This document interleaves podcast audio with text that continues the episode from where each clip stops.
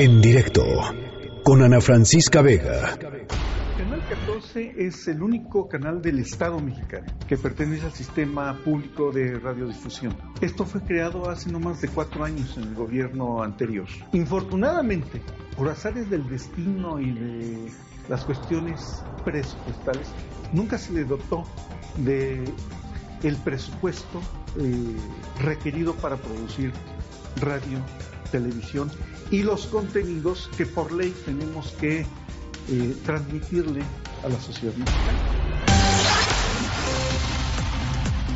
Estábamos escuchando la voz de Fernando Coca, periodista, eh, exdirector de Canal 14, que salió de Canal 14 después de muy poquito tiempo de haber asumido, de asumido la dirección, porque pues estaba investigando, eh, digamos, asumió la dirección de Canal 14 y se encontró con una serie de irregularidades.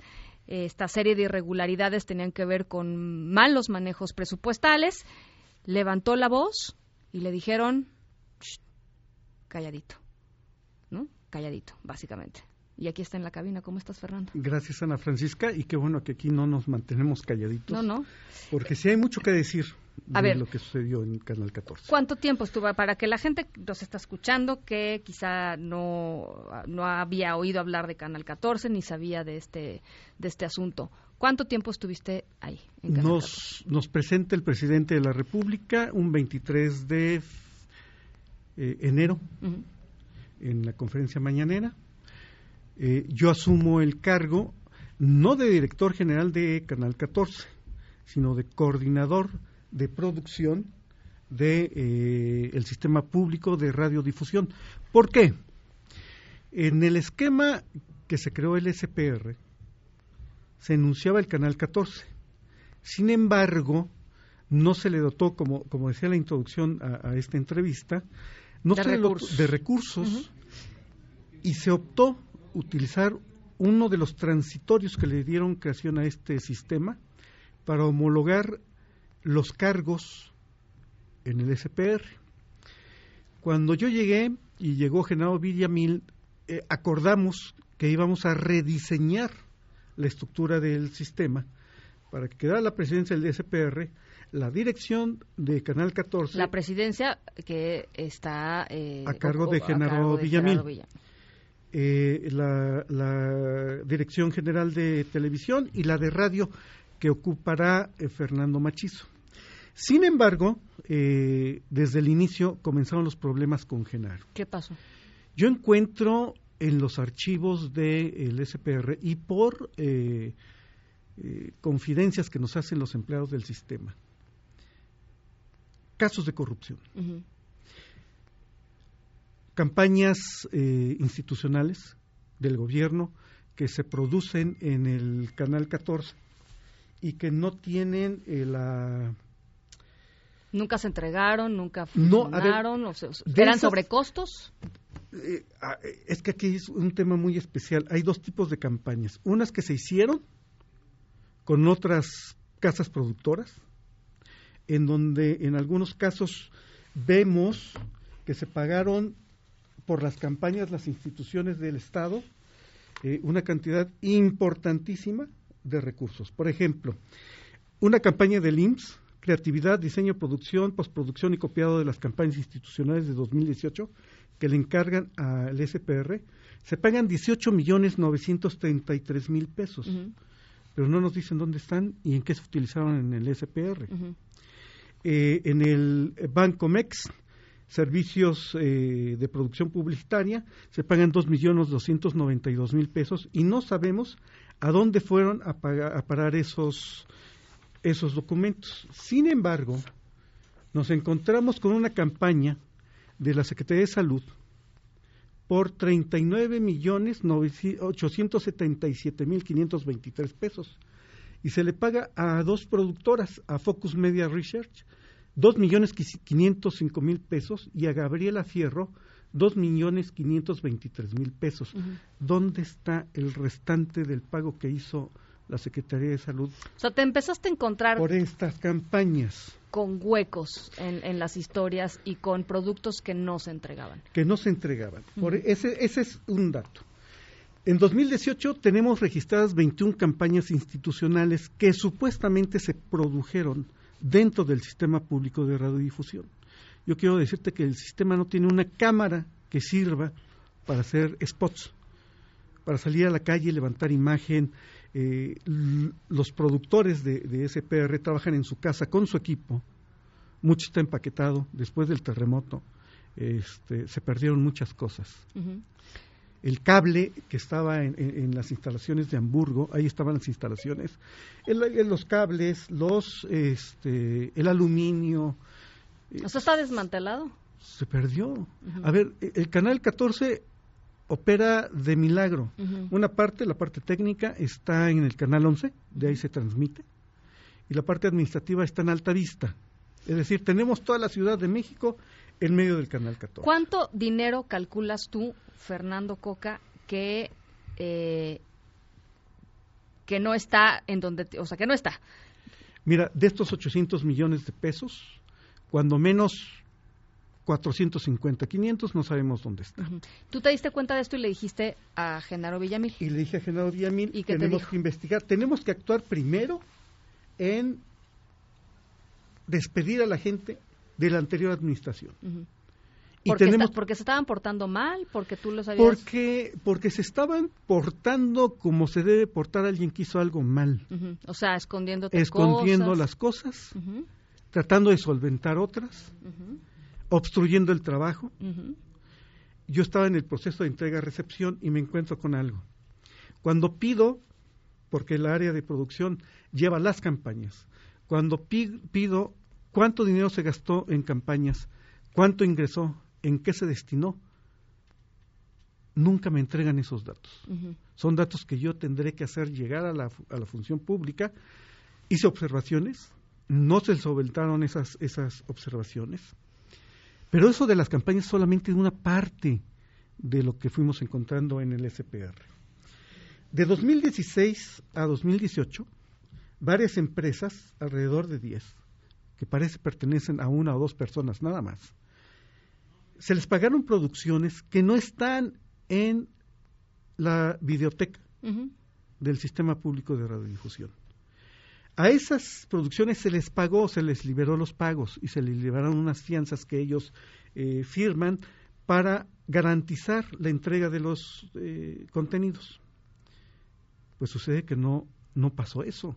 Sí se pagaron, sí se liberaron las fianzas, pero los productos jamás llegaron al sistema público de radiodifusión para ser transmitidos en el canal 14. Y eh, con, con, toda esta evidencia, que además este, para la gente que nos está viendo a través de Facebook Live, ahí tienen muchos, ahí hay muchos documentos. Fernando viene con una carpeta entera de documentos, eh, pero llegaste con Genaro Villamil, que es era tu superior jerárquico, digamos, en términos presidente del sistema. el presidente del sistema, y, y, le dijiste, aquí está esto, ¿qué hacemos? ¿Y qué te contestó? Que no. ¿Por qué?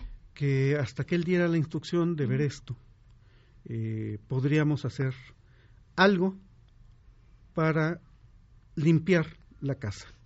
Yo siempre ¿Y tú qué dijiste? Pues, que no. Oye, ya tenemos la evidencia. Tenemos el caso de una de una productora, New Build, que en 2016 no entregó una serie que se llamaba Visión Ganadora.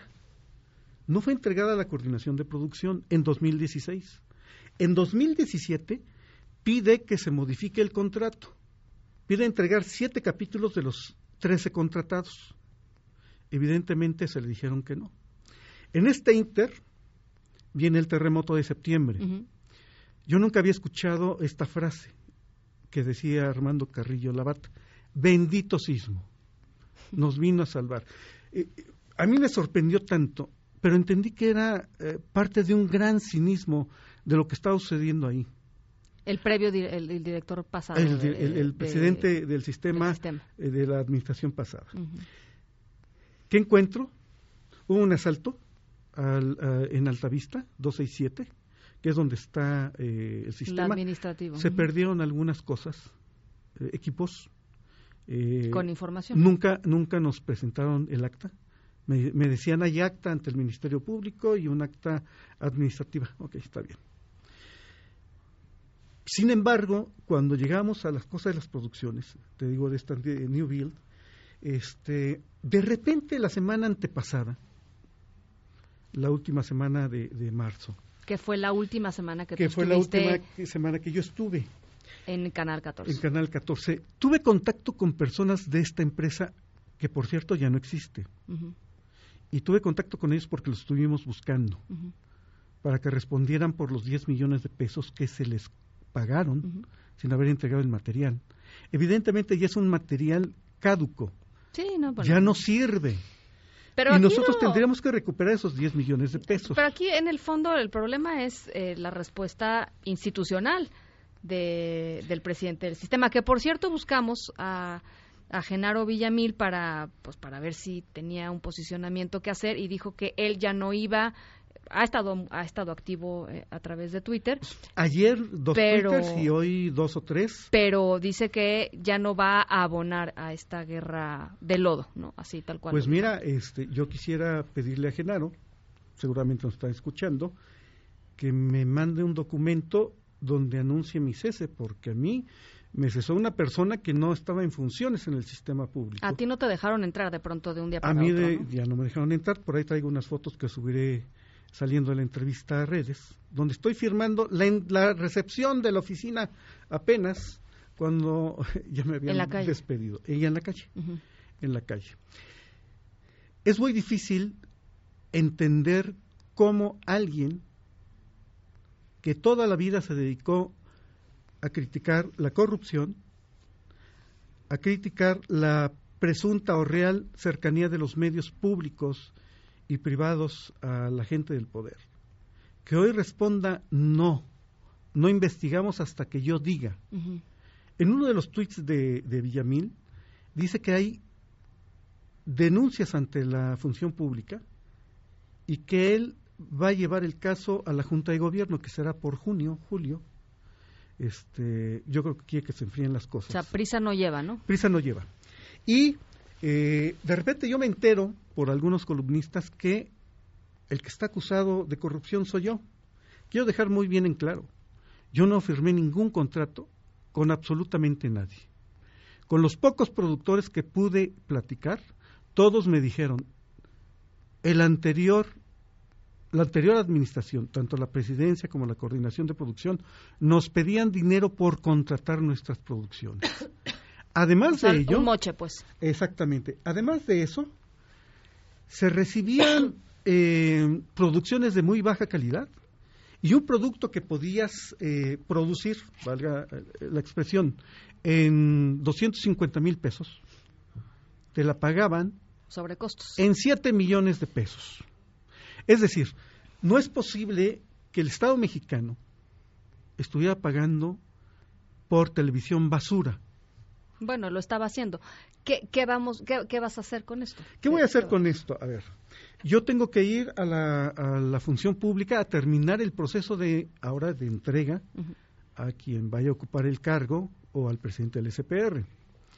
¿Qué voy a hacer con esto? Verificar si es cierto que hay una denuncia, no solo en mi contra, sino en el seguimiento de algunos de los temas que nosotros encontramos en el SPR.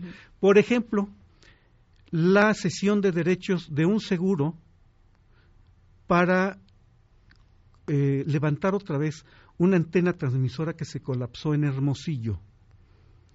Se trasladaron esos derechos a un particular que no sabemos quién es. Sí se puede, por ley, pero, pero no sabemos quién es, es donde está la opacidad de este tema, a quien se le dieron 15 millones de pesos para levant- levantar otra vez esa antena, y esa antena no lleva más de un 40, 50% de, de, de, de- de- para poder funcionar otra vez. Y tenemos en el sur sureste otra antena que se nos puede colapsar. Es decir, el sistema público eh, sirvió para dos cosas como caja chica de un grupo de personas, de un grupo de productores para hacerse de dinero público a muy bajo costo, invertían 200, 300, 500 mil pesos, En un millón en de pesos producciones basura. en producciones basura y recibían a cambio eh, hasta el 500%, del 1000% de su inversión inicial. Eso nos da mucho que pensar. Eso es lo que nosotros queríamos que Genaro Villamil investigara, nos apoyara con esa investigación. Y persiguiera. Y persiguiera. Sin embargo, eh, él, él, se toma las cosas con mucha calma, dice que ya no más este, corrupción, ya no más tercerización en las producciones del SPR, pero cuando tenemos la gran evidencia de lo que sucedió, evidentemente pues es una simulación. Este, este tipo de temas. Él se ha indignado por un documento que yo le envié el pasado 26 de marzo, pidiéndole contratar a un número de personas para diseñar el Canal 14, que además fue una, una, petición de él, ¿eh? fue una instrucción de él. Me dijo, oye, empecemos a diseñar tele y radio.